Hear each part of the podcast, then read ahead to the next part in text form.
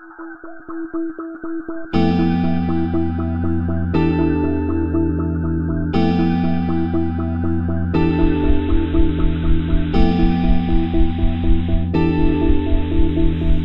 论走了多远，无论分开多久时间，无论地球在变，无论风景都。听众朋友，大家好。这里是 FM 六幺零七三凡青的心声。晚安，陌生人，好梦，每个你。今天的晚安暖文来自阿弗拉的，名字有点长，叫做《我要抢在癌症、抑郁、失恋和死之前剃光我的头发》。几个光头女孩跟我聊了聊她们的心声。世界上虽然分男性和女性，但我觉得真正的分类是为自己而活和活在别人的眼光里。前两天我怒退了一个群，起因是爱尔兰光头女歌手希尼德·奥康纳在脸书上传的一段视频。五十一岁的她哭诉自己过得很惨，住在汽车旅馆，有严重的肾结石和精神问题，想自杀。朋友分享到群里表示心疼，一姐们立马发表长篇大论，大意是身体发肤受之父母，能接受剃光头的女孩应该都不太正常。你看她们年轻时是问题少女，过几年就成了问题妇女了。真是一秒都不能忍！我祝这位女德大姐长发及腰，岁月静好。奥康纳的确叛逆，他小时候受母亲虐待，被天主学校开除，八岁进了感化院。签公司后，他不满清纯玉女的包装，剃头抗议。他还拒领过格莱美奖，但他同时反对社会对女性的传统束缚。抗议性虐儿童，影响了很多女明星和普通女孩，包括我。我曾经也剃过光头，我由衷希望这个酷到飞起、唱起歌直击灵魂的奥康纳能找回斗士般的自己。同时，我也很生气，为什么到今天剃光头这件事对女孩来说依然好像不是离经叛道，就是自暴自弃。我因此和几个剃过光头的女孩聊了聊，她们各有辛酸和精彩，但没有什么学法明智，也没有什么从头再来。唯一的共同点是，他们和我都想成为自己，并且最终走出了各自的困境。我懒得配合演出什么得体。王嫣云，二十六岁。为什么剃头？当然是因为懒呀，一直想把头发弄到最短，或者干脆没有头发。先是剃了个寸头，第二次修剪时忘记跟理发师说，需要在电动剃刀上加个卡尺，结果一推子下去就秃了一块，成了人造地中海，回天无力，只能一秃到底。但看着自己的脸完全露出来，所有神情都无所遮蔽，还是蛮爽的。剃完后出门不到五十米就被一个街拍摄影师拦下来拍照，新发型被陌生人在审美上认可，感觉还不错。至于后悔，我到现在还是秃头，应该还算乐在其中吧。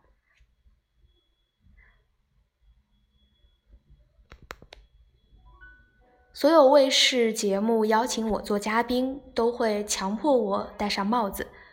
理由是女生除非得癌症，光头太过尖锐，看起来不乖，过不了审。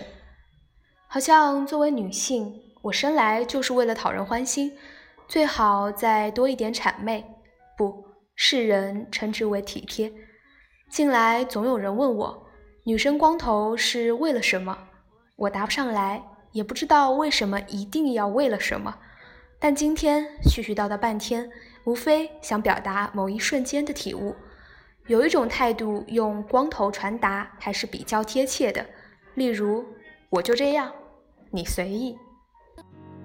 我是追逐着你的眼眸，总在孤单时候眺望夜空。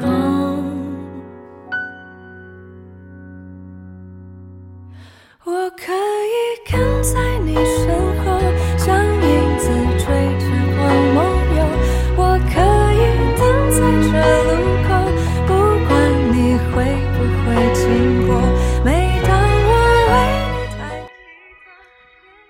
过去一年多，王烟云剃光头、生孩子，搬到昆明，从全职太太变成了创业的妈妈小王。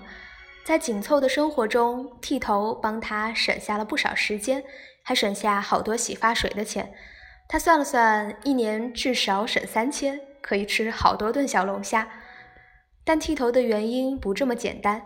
那时，王烟云正犹豫要不要离婚，前夫不喜欢她头发太短，觉得太出格，不像女生，更不像得体的太太。所以，当她阴差阳错成了光头的时候，心想。就这样吧。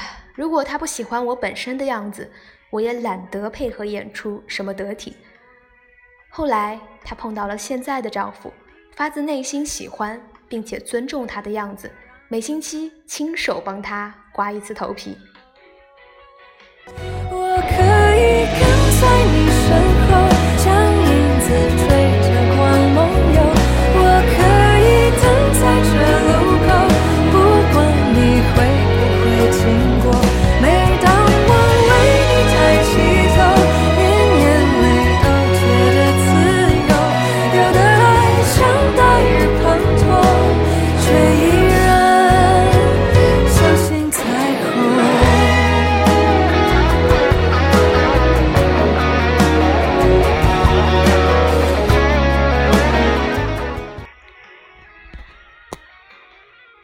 两根头发的事，过度解读个屁。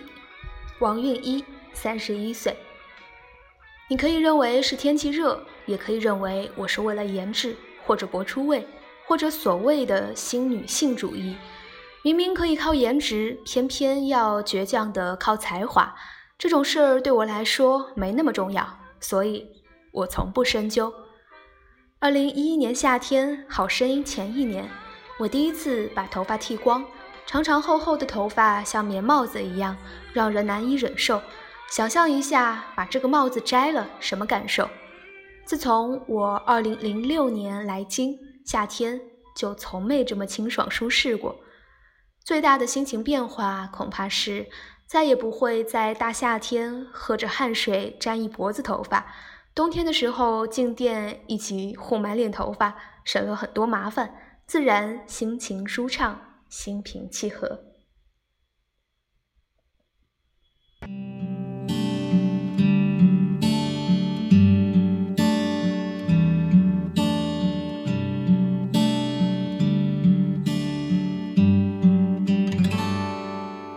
还以为自己真的刀枪不入了，一见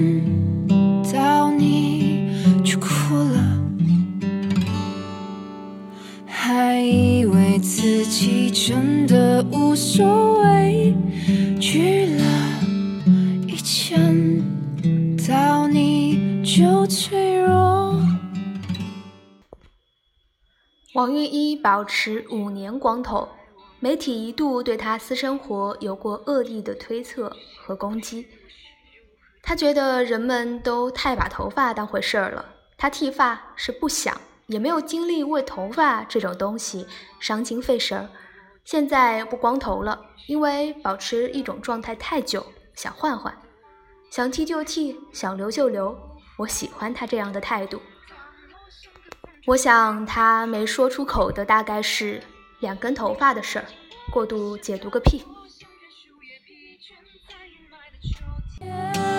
你是泥土为我遮掩，当我渐行渐远，无论前路多么艰难危险，因为你世界再辽阔，我不怕坠落，你会拖着我。《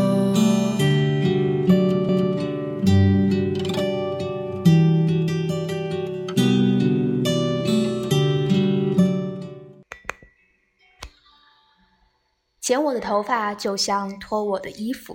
二二，二十七岁，我是双向情感障碍，无数次想跳楼，可是不敢。有一天喝了很多酒，觉得什么都不怕了，从二楼跳了下去。大夫说我差一点就会和桑兰一样高位截瘫。然后我为了做手术不得不剃头，我当时死活不肯。不过还是被说服了。我躺着动不了，拽着我的头发就给我剪了，衣服也都是全都剪开的。我记得我那天穿了一件两千多的衬衣，心疼死我了。二二原来是个长发及腰的甜美姑娘，跳楼她摔成颈椎三杠七粉碎性骨折，腰椎五至七爆裂性骨折，肋骨肱骨骨折。二十七岁生日当天，他接受了手术，一头齐腰长发被剪得狗啃一样。父亲每天躲在病房外的走廊上哭。出院后，他用剃须刀把二二脑袋上乱七八糟的头发一寸寸刮掉。咱们从此以后凤凰涅槃，一切都是新的开始，忘掉过去的自己。父亲这么说。二二失去了一头长发。多了几道长长的伤疤，身体里的钢板要一年后才可以取。躺在床上的那些日子，爱儿动弹不得，父亲就弯腰给他剪脚指甲。真的很难快乐了，一见到你就笑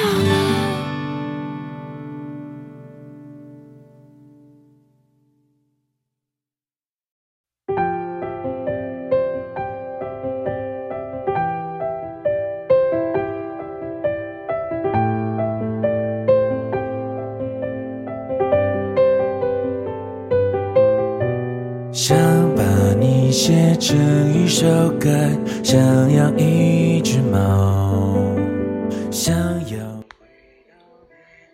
为了好起来，阿尔去接受了正规的精神治疗。他还花一万块买了两顶高仿真假发，找回几个月不用的化妆品，趁护士不在，溜出去跟朋友唱 K。晚上脱下假发跟衣服挂在一起，感觉有点诡异。但熟悉的方便面长卷发让他开心。二最近刚回去工作，同事们刷屏欢迎他归队。他比生病前胖了一些，但精神很好，正在减肥。剃头只是一个形式，他说，但重生真真切切的发生在了他的身上。没有人知道，你和我背着日常的煎熬，忘了要长。很多人以为我出柜了，Lisa，二十二岁，没有特别的原因。我在网上看到一个北京姑娘给自己剃头的视频，感觉很酷，心想哪一天也尝试一下。开学搬到新宿舍，室友 Z 说想剃头，我说我也有这想法。四月九日下午，我们三个室友聊天，聊得心里压抑。Z 突然说：“走吧，Lisa，我们去剃头吧，有何不可呢？”说走就走了，可以说是情绪的一种宣泄吧。但剃完也觉得，放开那些对自己外表的束缚，以及传统意义上对女性的束缚，活得。可以更自在，也能放开手做更多想做的事儿。在美国东部村里一家刚果兄弟的理发店里，Lisa 照着墙上的不同光头选了一款。动剪刀时，她表面在笑，心里却咬着牙。最后斩钉截铁地对理发师说：“剃，剃光光。”为了配光头，她买了很多跟平时风格不一样的衣服、帽子。出去玩，大家都说哇，全场最帅的就是 Lisa 了。Lisa 发出光头的照片后，很多人以为她正式出柜了，有人专门来咨询她怎么出柜，还有很多女孩求交往。Lisa 到现在还是很懵，也有些人咬定 Lisa 是感情受伤，被男人伤害了才会想不开。故事传得越来越不堪入耳。，Lisa 发现，在这个普遍庸俗的社会，太独特，注定要付出一些代价。但，去他的吧！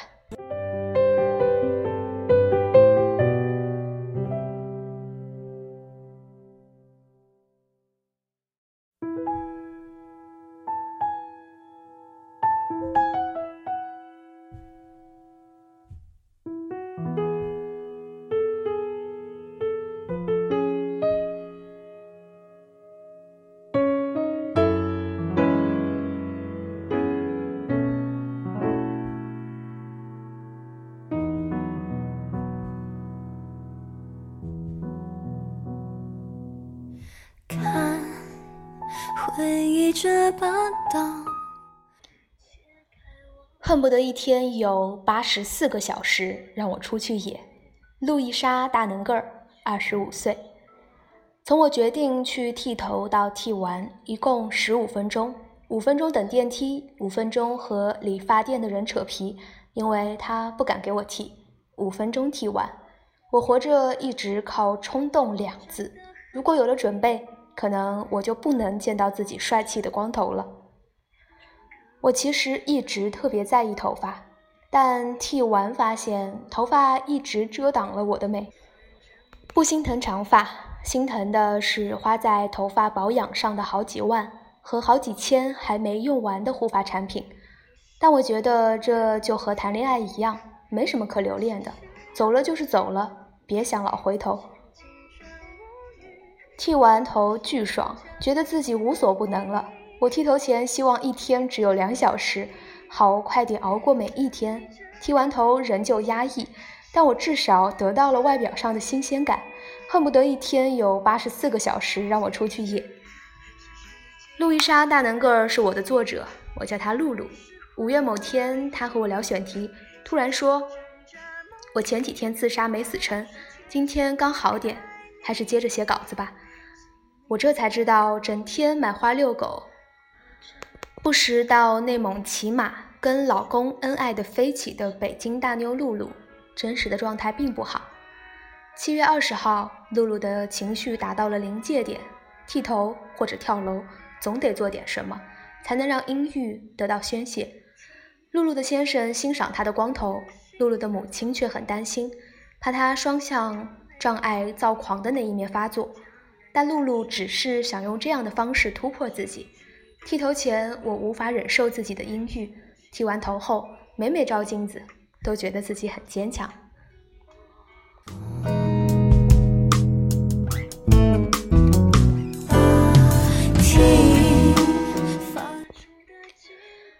我要抢在癌症之前对自己的头发下手。miu miu，三十岁。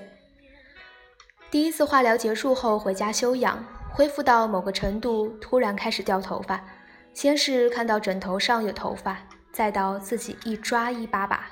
有一天我受不了了，就垫了块布，一面镜子，开始抓头发，抓到抓不下来为止。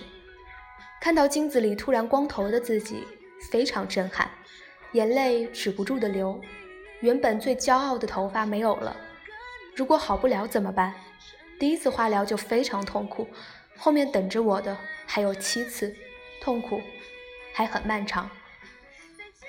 光头后就不怎么用发水了，每天湿毛巾还是要擦擦的。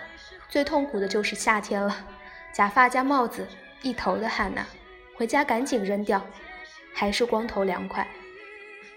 二零零六年，缪缪查出淋巴癌，化疗两年，每次头发长出来一点，又要开始化疗。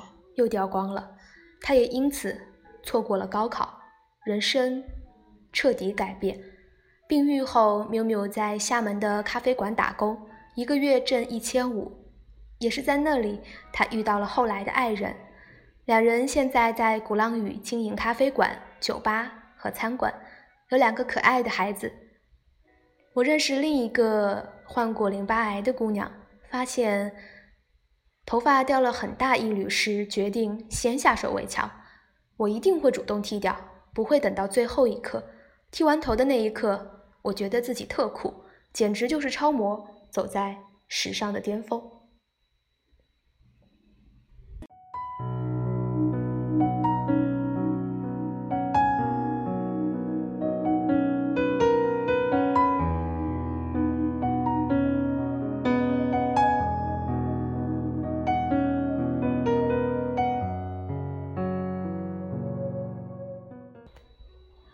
不要把这个当成是生病的结果，其实没有那么不得已，没有那么惨。他跟我说，你要从各个角度去站在生病之上。在你身后，还有许多种。这辈子一定要剃一次光头。沙宾娜，四十七岁，想光头。第一次是一个艺术家朋友来玩。我第一次近距离看到女孩子光头，很好看。第二次是在皈依的禅院里认识的一个妹妹剃了个头，也很好看。然后我就剃了个寸头，后来又剃成了光头。我好奇心比较重，没有尝试过的事情就想试一下，不紧张，更多的是兴奋，老爱去摸一摸自己的头顶。有人说过我头型不好，不适合光头，剃完效果却很好。意外的惊喜。冰娜姐是杭州灵隐寺附近一家咖啡店的店主，过着看书写字、摄影打坐的生活。我以为她会告诉我，剃光头是因为皈依或者摒弃一切身外之物这种高深莫测的答案。没想到她只是心里还住着一个横冲直撞的少女。长辈说她这像什么话？想剃光头的女人不正常。走在天竺路上，迎面有大叔问他：“你怎么不去出家？”冰娜姐通通不放在心上。光头这么酷，为什么藏起来不给人见？